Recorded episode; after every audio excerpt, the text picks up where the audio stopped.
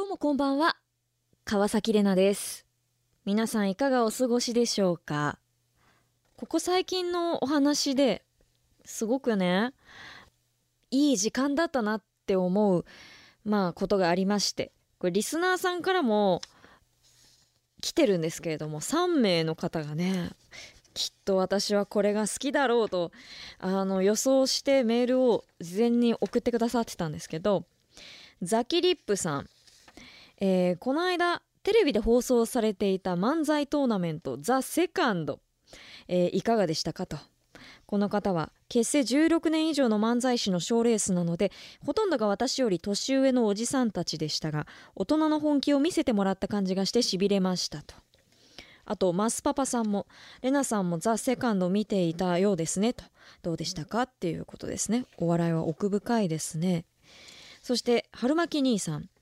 ザ・セカンドご覧になったと思いますが、えーお笑い好きのザキさんどんなこと感じましたかと。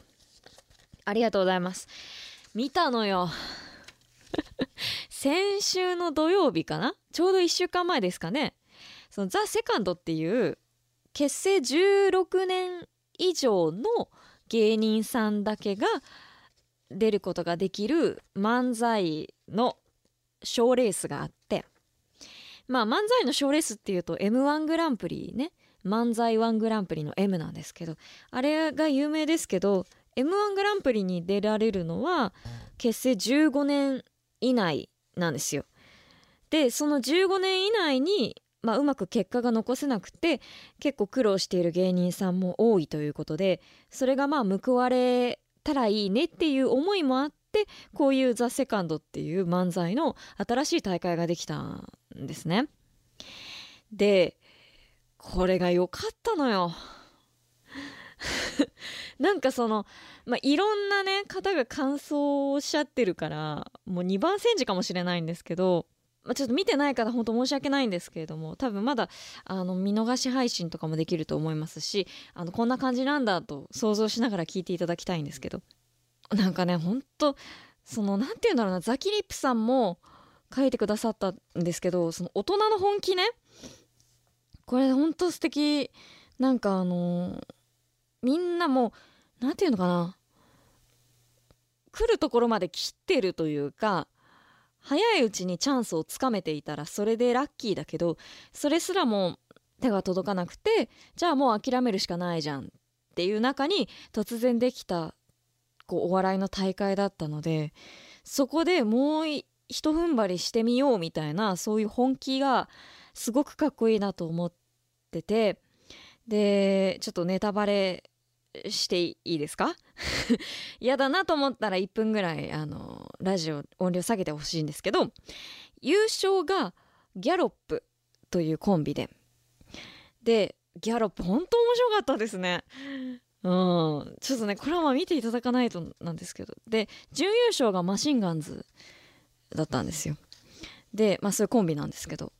まずその何て言うんだろう、まあ、ギャロップとかは多分その劇場で定期的に漫才をする機会があったんだと思うんですけど準優勝のマシンガンズさんはなかなか多分そうやって表に出て漫才する機会ってそんなにこれまで多くなかったであろう方々なんですよ。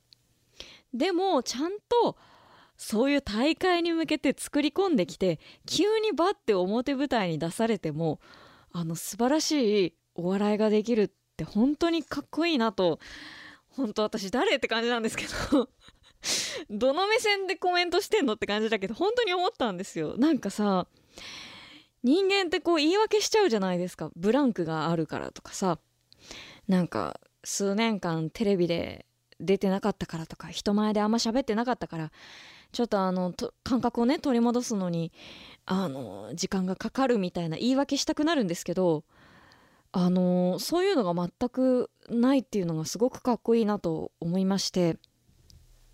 であの m 1グランプリの2021かな？で錦鯉が優勝した時も思ったことなんですけどてか踊らじで話したかもしれないんですけどあの、まあ、ある程度その年がいっている4 5 0代の方の漫才師の方ってまあ、普通考えたら自分が4 5 0代だったら自分が正しいと思うことを貫くのかなと思うんですよ。これわかんないな私まだ20代だから予想なんですけどいろんなもの見てきて40代50代になった自分ってなったら自分が進む道が正しいと思うしあの言い方悪く言うとすごく頑固になるのかなと思ってるんですよ。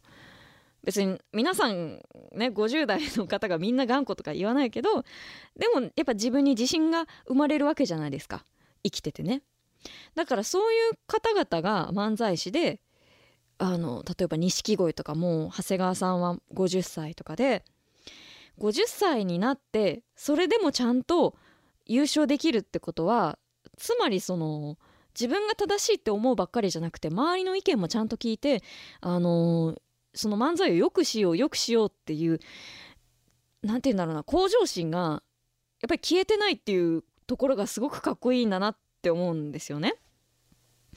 なんかね人に指図されてなんかうるさいなってなるじゃないですか普通に。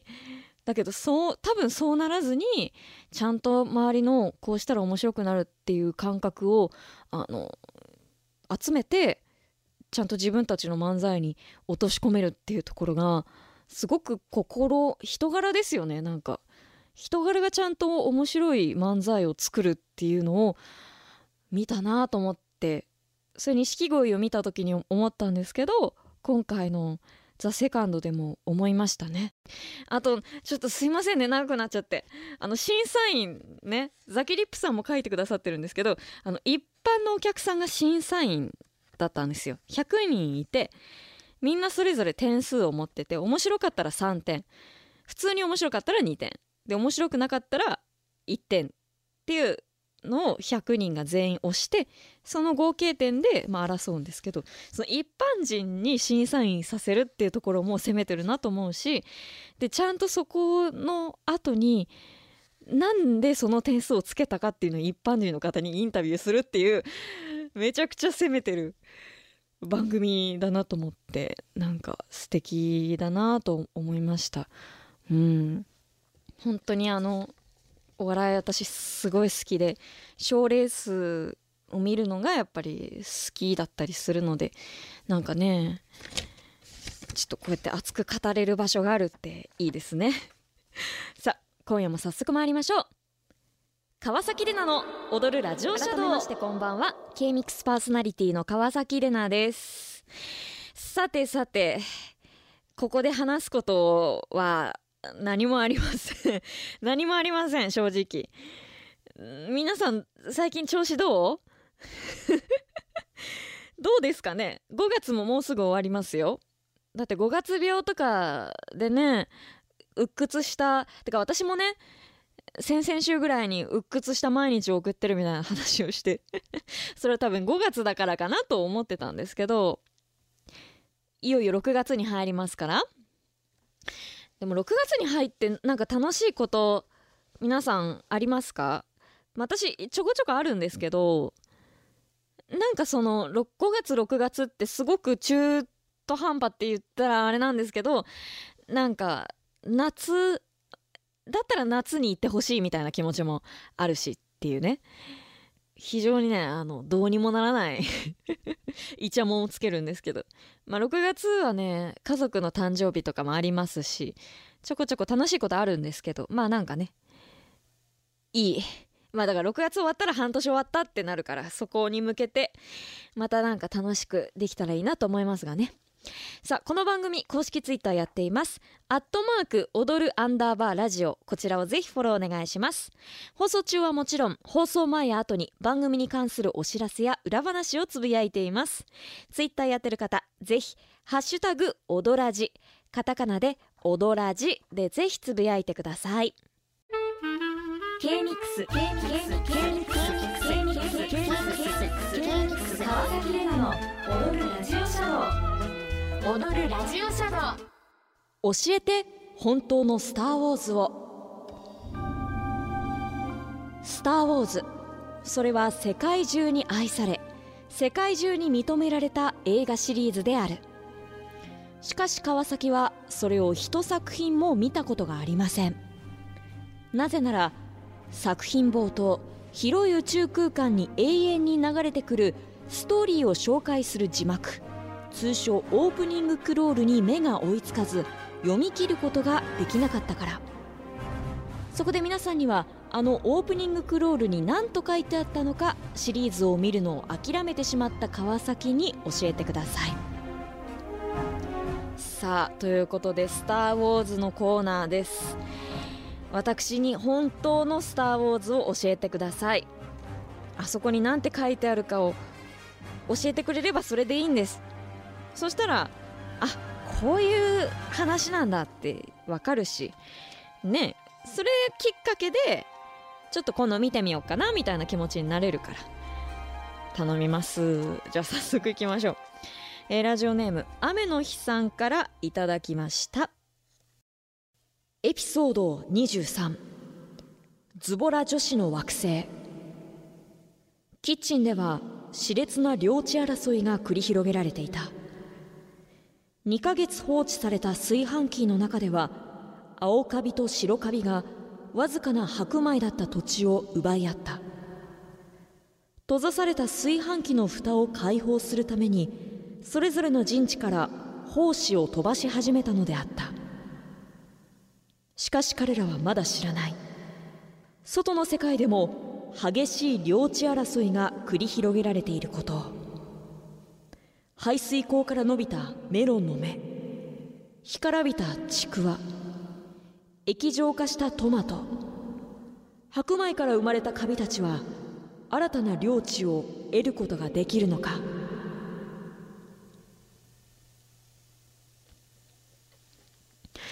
まあウォーズだからね。ウォーズってそういう領地争いのお話だったんですね。2ヶ月放置された炊飯器の映画見たくないよ。怖すぎるって。でもたまに聞くからね、なんか、置いといたままだったみたいなね。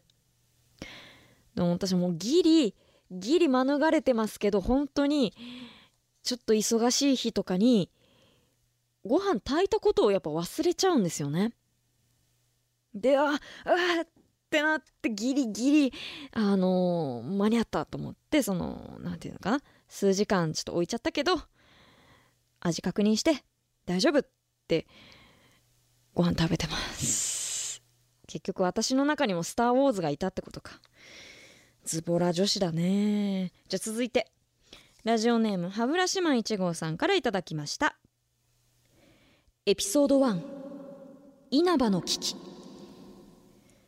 物資運搬のため偶然立ち寄った稲葉整形で帝国軍の大規模な奇襲攻撃に遭遇した大型輸送専用スタークルーザー。社長は100人乗っても大丈夫が売りのこの物置に故郷が破壊され難民となった赤ハッピ族青ハッピ族黄ハッピ族を99人乗せて脱出に成功したかに思えたが社長の息子が密かに101人目として乗り込んでいたことが発覚し耐荷重を超えた物置は宇宙空間で完全に機能を停止した。折悪くこの時運んでいた天然鉱石の冷却装置も停止し超高熱の連鎖反応により成形を丸ごと吹き飛ばすエネルギーを持った稲葉クリスタルの暴発まで秒読み段階に突入。救援信号を受け取った同盟軍は帝国軍の包囲を突破して物置を救出し稲葉政権を救うことができるのか。稲葉の話。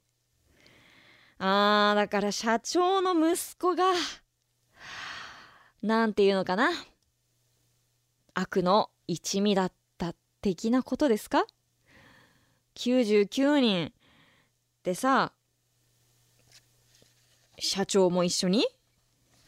でも100人乗っても大丈夫って言ってさ100人乗ってもの部分をもうちょっとその因数分解したいというか100人以上乗ったらだダメっていうことなのか 約100人乗っても大丈夫なのか？ちょっとそこ知りたいけど、まあ、そういうねやっぱ親子喧嘩の話だからね結局「スター・ウォーズ」って。それだけは知ってる。そういうことですよね。親子喧嘩ししてる話でしょ？結局そうなのよ。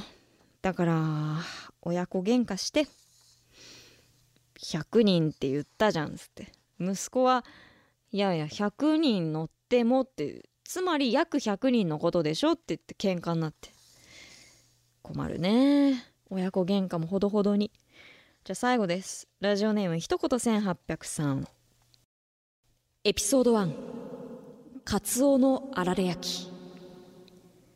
みりん 25ml 煮切った酒 50ml 醤油 100ml1 対2対4の割合。にんにく生姜を1かけ分混ぜ合わせる。それを密閉できる袋に入れ刺身用のカツオをぶち込み15分冷蔵庫で寝かせる。決してカツオの切り身がいびきをかいて寝るということではない。本題に戻ろう。カツオを寝かせている間に市販の塩味のあられを砕いて卵を溶いておく。15分経ったらカツオを叩き起こし小麦粉卵砕いたあられの順番につけたらフライパンで表面がカリッとするまで焼く。あとは切って玉ねぎやキャベツしそと一緒に盛り付けたら完成だ。これが私一言1800の妻が最近一番喜んだレシピだ。普段お酒を飲まない妻も思わずコーラ10ウイスキー0.5のコークハイボールを作って飲んでいたよ。ぜひ作ってみてほしい。おいしそう。写真。ありがとうございます。写真までつけてくれて。めちゃくちゃ美味しそうなんだが。えこれ自宅の写真？なんかそのカツオのあられ焼きの隣にもなんかその山芋のなんていうの？山芋のあのなな何？すりつぶしたすりつぶして焼いたなんか皿みたいなのがあるよ。この料理の名前わかんないけどよく見るやつ。うまそう。しかも奥さんもちょっとちらっと映ってるし「スター・ウォーズ」って結局そう。だからさああいうねオープニングクロール宇宙空間に流れてくるあの「でーん」ってあの文字列がさいっぱい流れてくるからうわちょっと目が追いつかないよってなるだけで実際こんななんか楽しそうな文章書いてあるの？最高じゃない？カツあれだから「スター・ウォーズ」見た人しか作れないカツオのあられ焼きのメニューがあったんだ。ちょ勉強になりました。今度からちゃんと見ます。でまあカツオ。まあちょっと作るとは言い切れません。本当はねここでちょっと作ってみますとか言うんですけどちょっとねあのカツオちょっと作れるとは言い切れません。すいません。美味しく一言18003召し上がってください。奥様とね。さあこんな感じで今日もありがとうございます。なるほどね。スター・ウォーズって意外と難しくない話なのかな？じゃあ今日読んだ中から一番こうフォースを感じたメールっていうのかな？わかんないけどね。フォースが何かも私知らないし。なんかジェダイだなみたいなメールにしましょうか。なんかジェダイだねっていうメール。じゃあ どうしようかな。うんまあうん。でもなんかあ私が勝手に難しい映画だと思ってたんだと気づかせてくれた一言1800さんにステッカー差し上げます。おめでとうございます。なんかジェダイだなと思ったんで。ジェダイが何かも知らないけど。そう。来週のこの時間もお楽しみに。焼きそば大作戦。そばと私との関係性。X と Y で例えてください。できた。できたよ。炊きたてのパンと炊きたてのご飯。見て。手を取り合って歌ってるよ。踊るラジオシャドウえー、っとじゃあ普通のお便りいきたいんですが先週のオープニングでお話ししたお酒の話をねあのー、したんですよ私。そしたらすごい反響がありましてまあどんな話をしたかっていうとちょっとまだタイムフリーでギリ聞けるんですけどあのー、私がねそのお酒飲めるけど飲まないっていう人なんですよ。アルコール多分強いし家族もみんな強いので全然飲める。んですけどあえて飲まないタイプの人ででもちろんねすごく信頼している人たちと一緒に、あのー、行くんだったら飲み会とかに行くんだったら飲む。一応飲むけどたしなむ程度。なんですよ。でなぜかというとその、まあ、自分がねこう壊れたり乱れたり粗相したりする姿を相手に見せたくないというかたくなな あの思いがありまして、まあ、自分をよく見せたいっていうだけなんですけどね。でシンプルにその私が他人がねお酒でこうベロンベロンになってもなんか取り返しのつかないような失態する人もいるじゃないですかたまに。なんかね仕事ではバリバリしてるのにお酒の場ではもうもう顔真っ赤でもうグデーンって倒れててみたいな私個人的にはそういう姿はやっぱうん愛嬌あるねって言われるかもしれないけどマイナスイメージにしかならないんじゃないかなと思ってそうなるくらいならもう飲まないと思って。本当にたしなむ程度で飲んでるんですよ。でその話をしたらですね結構反応がいっぱい来ましてあのまあ、いろんな方がいたんですけどレナネーム海鮮さんはえお酒は人前で控えるという話分かります。そして飲ませようとしてくる人。お酒飲んで本当の自分出しちゃえよと言ってくる人の鬱陶しさ。分かりますと。この方も20代女性なんですけども。ありますあります。っていうことで。あのコロナ禍で飲み会の機会が減ってすごく嬉しいとともに飲む機会がガクンと減って1杯飲んでも、えー、しっかり酔うようになりましたと、えー、それからは友達との場でも職場での場でも、えー、トイレで起き上がれないだなんて姿を見せたくないので飲まないようになりました。車で行って送迎係をしています。お酒を飲んでいつもえー、ちょちょっといつもより陽気になって間柄が深まるだなんて交流ができる人は羨ましいには羨ましいですが私には美味しいお茶やケーキとかご飯とかで仲を深めたいなと思いました。せやねめちゃくちゃわかる。そうなのよ。なんかそう先週も話したんですけどその飲ませようとしてくる人っていうのがねとてもね厄介なのよ。で先週私もお呼びでないって言ったんですけど本当お呼びでないそのお酒の力借りていつもはガード硬いあなたのちょっと乱れたところも見てみたいとか言ってくるタイプの人本当にやめてほしくてこっちはこっちでね頑張って自分のキャラを作って自分がこう生きていきやすくなるような空間を自分で作ってるからキャラ作りってそういうもんだから。それをね壊してこようとする人っていうのはね本当にちょっと嫌だなと私も思うんですね。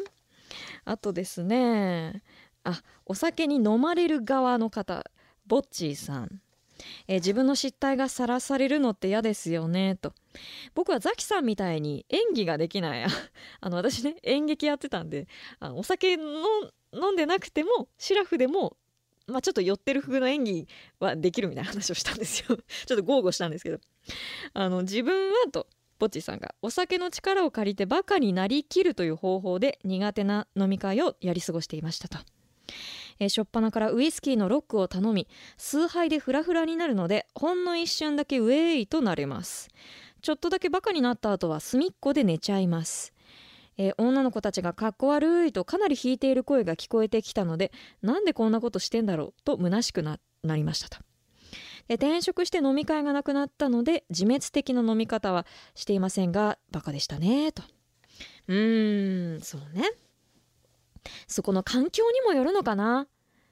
なんかみんながみんなね笑い飛ばしてくれる人だったらいいけどあの私みたいな人がそこにもし逆にねいてうわあの人酔ってるって思ってなんかヒヤヒヤしてその場はなんかちょっと盛り上がってても例えば次の日その人と職場で会った時にちょっとその会話しづらくなったりとかっていうのがあったりするんですよ昨日の姿を見てるからまあこっちもね酔ってたら忘れるかもしれないんですけどまあねそんな酔わないので私も。だからねちょっとそうね自滅的な飲み方っていうのは怖いですね。あとサッキーさんもこの方も20代女性の方なんですがあのー、ムーブオンそうなんでこの話したかというとムーブオンって私がやってる生放送で芦沢宗人さんと組んでるんですけど芦沢さんはお酒を飲んで弱みをさらけ出してあの仲良くなりたいタイプみたいなんですね。であの芦沢さんの言葉で弱みをさらけ出してこそ打ち解けられる関係もあるというお話があったんですが私すごく気になりましたとサッキーさんが。私はこれまでの人生で気取らず弱みをさらけ出していると心ない人間から舐められストレス解消のターゲットとして八つ当たりされることが多かったです。芦沢さんは周りから愛されて生きてきたんだろうなと羨ましく思います。弱みをさらけ出して愛される人とそこにつけ込んで傷つけられる人の違いって何なんでしょうねと。わかる。ちょっと抱きしめたい。抱きしめさせていただきたいです。さっきさん。わかる。あのやっぱ環境だねっていう話かな。そうなのよ。だから必ずしも弱みをさらけ出してその場でみんなで仲良くなれるかって言われるとそうじゃないのよね。で特にやっぱ私みたいなお仕事をさせていただいてると表に出る人なのでなんかこうちょっとしたことでもなんかイメージダウンになるというかまあみんなそうなんだけどなんかやっぱイメージダウンしたくないじゃないですか。弱みさらけ出したりとかちょっとあの人ってなんかあれだよねとか言ってるお酒の力借りてそういうこと言ってるとその姿見られてうわなんか嫌だなみたいな。それがちょっと番組のイメージにもつながるのが個人的に嫌なのでやっぱそこはね自分のキャラ守りたいしなんかねみんながみんなそんなうまくね円滑なコミュニケーションできるコミュニティにいませんよっていうのはすんごいわかります。抱きしめさせていただきたいと思います。えー、まあいろいろありますが。まあね一言1800さんは逆にねお酒大好きっていうことで好きな人が好きなように飲めばいいし飲まなくてもいいというあのー、思ってますよということでザキさんちょっと酒飲みに厳しいですという意見もありました。ありがとうございます。いろいろありますね。まああのまあ自分がコントロールできてで環境によるのかな。その人の環境によって信じられる人と飲めたらそれがいいってことですかね。ありがとうございます。反応を。多分この話はまだまだ続くと思いますので。うん、うん、まあそうね。お酒飲む年齢の方はちょっと自分に置き換えながら聞いていただけてたのかなと思いますが。ちょっと1枚だけ読みたくて。レナネームデクレッシェンド崎さん。えー、16歳男の子です。ザキさん僕つくづく感じるんですが僕は人生の中で遠慮というものをしすぎているのかなと思いました。家族と出かけて外食する時父や母より高いものにならないように小さい頃からやってきたんです。ただそれが裏目に出たことが何度もありました。代表的なのが高校進学においての高校の選択でした。僕は音楽教師になりたいので音楽が専門的に勉強できる高校に行こうと行こうと思ったもののそこでは高価な楽器を受験の合否関係なく買わなければならないんでした。僕はその楽器が好きなので買ってもらえるのはとても嬉しいのですが家族の負担が増えるなと考えてしまい家族の会話からもうすうす本当は行かせたくないんだなというのを感じてしまい諦めてしまいました。父が自営業で電気関係の仕事をしているため電気の国家資格の取得できる高校に進学したもののやっぱり違かったなと思ってしまいます。母に進路選択間違えたかもとえ言ってみると普通科の勉強と音楽の勉強音楽の勉強の両立あなたにできたと思うと言われる始末。いやいや普通科と電気の勉強とそんなに変わらないと思うがと思うのみです。もっと進路の選択はわがまま言った方が良かったなと思うのみですね。ザキさん遠慮して失敗したことはありますか？この方16歳のボーイなんですがこれねすごいわかるんですよ。遠慮するっていうね。家族に遠慮するって話ね。非常にわかる。うん。私の場合も私もね結構あの遠慮しちゃうんですよ。で親にこれやったらって言われて申し訳ないからって断ろうとしたけど親がいやいや関係ないからやってみなって言ってなんかこう背中を押してもらったことが私は大半で実は。留学とか語学留学とかもそうですしなんか好きなことやりたいっていういうななんて言うんだろうな。あのまあ基本的にだから金銭面ですよね遠慮するのは。なんて言うんだろうな。いまだにその親が親とご飯食べててお金払ってもらってる時にあれいいんだっけってなるんですよ。でなんかそのすっごいあの細かい話になるんですけどあのなんていうのかな。大人になるとまあ独り立ちするじゃないですか社会人になって。で親に仕送りをしている友達とかもいるんですよ。なんか私もそれをしなきゃいけないのかなって最近思うんですけどただうちの親って私てかななんていうのかな遠慮させないようにしてくるんですよね。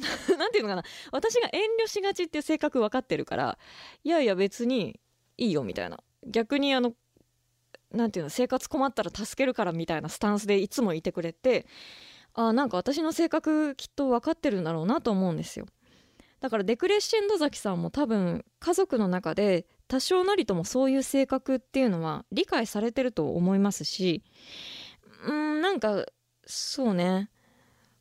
音楽やりたかったって今思ってらっしゃるかもしれないんですけどそうだな。でももう決まったわけですからね。電気関係の高校に進学して。だからこれからじゃないですか？今の時点で自分遠慮しすぎてるなって気づけている時点で素晴らしいと思うんですよ。でまあ家族の関係性ってそれぞれ違うので一概には言えないんですけどまあ、もし次自分がねこれやりたいどうしてもこれやりたいって思った時にちょっと押し切る勇気を持つというか、まあ、多分次大学ですよね。大学からどうしたいかっていうのを決めてここだけは遠慮しないと。思ったところがあればそこに自信を持って押し切る力があればいいのかなと思いますしなんかちょっと金銭面で不安なところがあればこれまここまでは自分で頑張ってお金出すとかバイトするとかそういうのを宣言するっていうのは大事かもしれないですね。これがねほんと痛いほどわかるんですよ。うん。甘えればいいのにって思いますし特に音楽系はねわかる？楽器めちゃくちゃ高いもん。私あの音大に通ってる友達に楽器の値段聞いてびっくりした。それ本当に家族のね関係性とか覚悟とかもあるわけなのであの全然例えば進路をこれから変えるのも遅くないと思いますしそこにあの変えて後悔がなければデクレッシェンド崎さんもあの遠慮せず自分のやりたいことができるようになると思います。うん。不思議だよねと思いますよ。遠慮ね。なんかすごい長くなっちゃってすいません。でも私なんかも本当そうですよ。多分なんかがっちりサラリーマンになってほしいって親は思ってたかもしれないけどこういうね表に出るあの仕事に就いたっていう点ではそこは私としてはあの就活の時は、まあ、ここは遠慮しないと思って突き進んだ場所だったのでうんいろいろありますよね。まあ、いろいろ試しながらこれで良かったって最終的に思えればいいんじゃないですかデクレッシェンド崎さんがねその電気関係の、あの勉強ものすごく楽しくなるかもしれないしなんかエレクなんて言うんだろう電気楽器も電気使う楽器ありますからそういう面ですごく携われる部分もあるかもしれないし逆に今からいや音楽だって思ったらそれでちょっとすごい大変かもしれないけどトライするのもいいんじゃないかなと思います。これからですから何でもできますよ。さあこんな感じでふつおたいつでもお待ちしています。番組への感想質問最近あったことなど何でも教えてください。この後は「アイラブ踊らじ」のコーナーです。カロリーの伝道師とヘルシーな闘牛士。結局カロリーなのかな？えー、カロリーなのかな？川崎レナの踊るラジオシャドウ。アイラブ踊らじのコーナー。皆さん踊らじは好きですか？このコーナーは踊らじを愛し踊らじに愛されたものによって作られる究極の時間です。この踊るラジオシャドウをもっと多くの人に知ってほしい番組の良さを広めたい。皆さんにはそんな思いを込めて踊らじへのラブレターを大胆に書いていただきました。ということでこのコーナーおはがきのみの募集です。踊る踊らじを褒める内容であれば多少ね誇張しても嘘書いてもいいんです。なぜなら、まあ、これを配達してくださる郵便配達員の方がもしねもしちらっと目に入ってしまってもちょっと面白そうな番組やってるなと思うきっかけになればいいなと思ってるんですね。だからあの嘘書いてもいいです。番組聞いてくれたらそれでいいんです。さあ早速いきましょう。ではまずはラジオネームゆきはちさんからいただきました。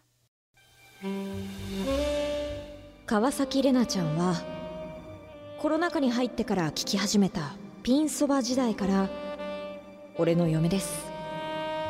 スマホにケースをつけないとマウントを取ってもダンベルを買っただけでぎっくり腰になって白髪が多くておでこが広く見えてても生温かくいつも見守ってくれてレナちゃんありがとう。俺もレナちゃんに膝をサワサワしてもらえるイベント。次は参加させてくれよな。バカボン鬼塚さんの次に大好きですから。いきなりなんかすごいの来ましたね。あ俺の嫁ということですね。なるほどね。ああそうですか。まあまあまあね。この番組ってね皆さんを生温かく見守る番組ですからいくら皆さんがね日常生活大変でもこの番組の生温かさは皆さんを包み込むんでね。まあまあまあほぼほぼ俺の嫁ということで まあ間違っちゃいないかもしれないですね。尻滅裂すぎる。でもバカボンさんの次に好きなんだ。あらそう。これは問題ですよ。ああそうですか。ああそうですか。一番じゃないの？じゃ続いて。ラジオネームおはよう金曜日さんからいただきました。この川﨑玲奈の踊るラジオシャドウ毎週リアルタイムで楽しく聞かせていただいています。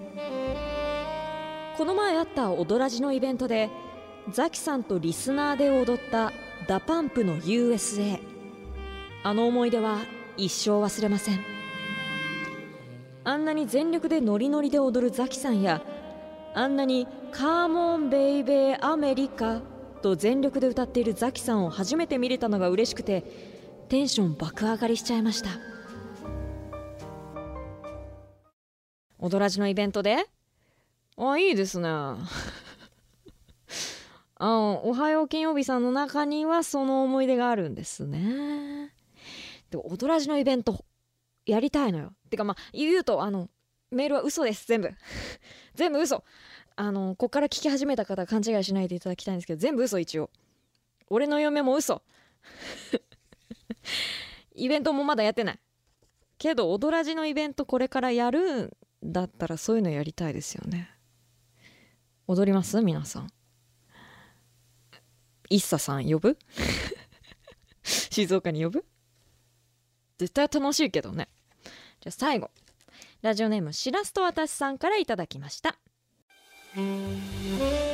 私がこの踊らじに出会って早20年。踊らじのおかげで彼氏ができて翌年に結婚。貯金はすでに3億になりました。これも全ては川崎玲奈さんのおかげです。毎日を楽しく過ごせて幸せです。もちろん壺はピカピカに磨いていますよ。おめでとうございます。あのー、これすごいですね。これはもしさ郵便局でチラッとどなたか目にした時にやばい番組だと思われそうですけどどんな番組なんだって思いますね。でちゃんと毛筆でね川崎レナの踊るラジオシャドウって書いてアピールしてくださってありがとうございます。こういうことよ。さ一個気になるのはその踊らじに出会って早20年っていうね。私今26なんで6歳の時から踊らじやってるみたいなことなのかな。あーでもいいじゃないですか。幸せつかんだんですね。おめでとうございます。踊らしのイベントがあったらじゃあ壺を売りますか。さあこんな感じでありがとうございます。皆さん皆さんからねおはがきお手紙限定でメッセージを募集しています。えー、まあ多少ね誇張しても嘘書いてもいいのでまあ、踊らじって面白そうな番組だなと思ってもらえそうな内容を大胆に褒めて書いてお送りください。宛先は430-8575 K-MIX 川崎レナの踊るラジオシャドウ係までお願いします。川崎レナの川崎レナの踊るラジオシャドウ川崎レナの踊るラジオシャドウあっという間にエンディングのお時間です。さて今夜もありがとうございました。あのさっき言い忘れちゃったんですけど「アイラブ踊らじ」のコーナーはあの読まれた方全員にステッカーを差し上げます。さっき読んだ3名にもねお送りしますので楽しみに待っていてくださいということでですねお知らせですが来週6月3日の放送はマウント富士そして放題し放題のコーナーをお送りします。マウント富士は私川崎をイラッとさせるマウントを取ったメールを募集しております。そして放題し放題はさっきもねちょっと紹介したんですが洋楽にぴったりな放題をつけてください。お題ソングはサイでカンナムスタイルです。あとつかみジングルふつおたもお待ちしています。メッセージは K-MIX オフィシャルサイト番組表にあります。川崎レナの踊るラジオシャドウのメッセージフォームから。もしくは直接メール踊るアットマーク K-MIX.jp odoru アットマーク KMIX.jp まで。メール採用者の中から毎週抽選で1名様に番組特製ドアノブプレートが当たります。ぜひ住所氏名電話番号も添えてお送りください。さあということで今日ね話しすぎたのよ。あのー、ほんとコーナー1個削ろうか悩むぐらい喋っちゃって。あのすごくね普通歌のデクレッシェンド崎さんのね遠慮の話とかももっと話したかったんですけど、まあ、続きは来週しようかななんて思いますので普通歌もねいつも送っていただいてますがぜひ今後も送っていただいておしゃべりしましょう。とりあえずまあね寒暖差ありますんでぜひお体気をつけて来週も元気にお会いしましょう。お相手は川崎玲奈でした。また来週。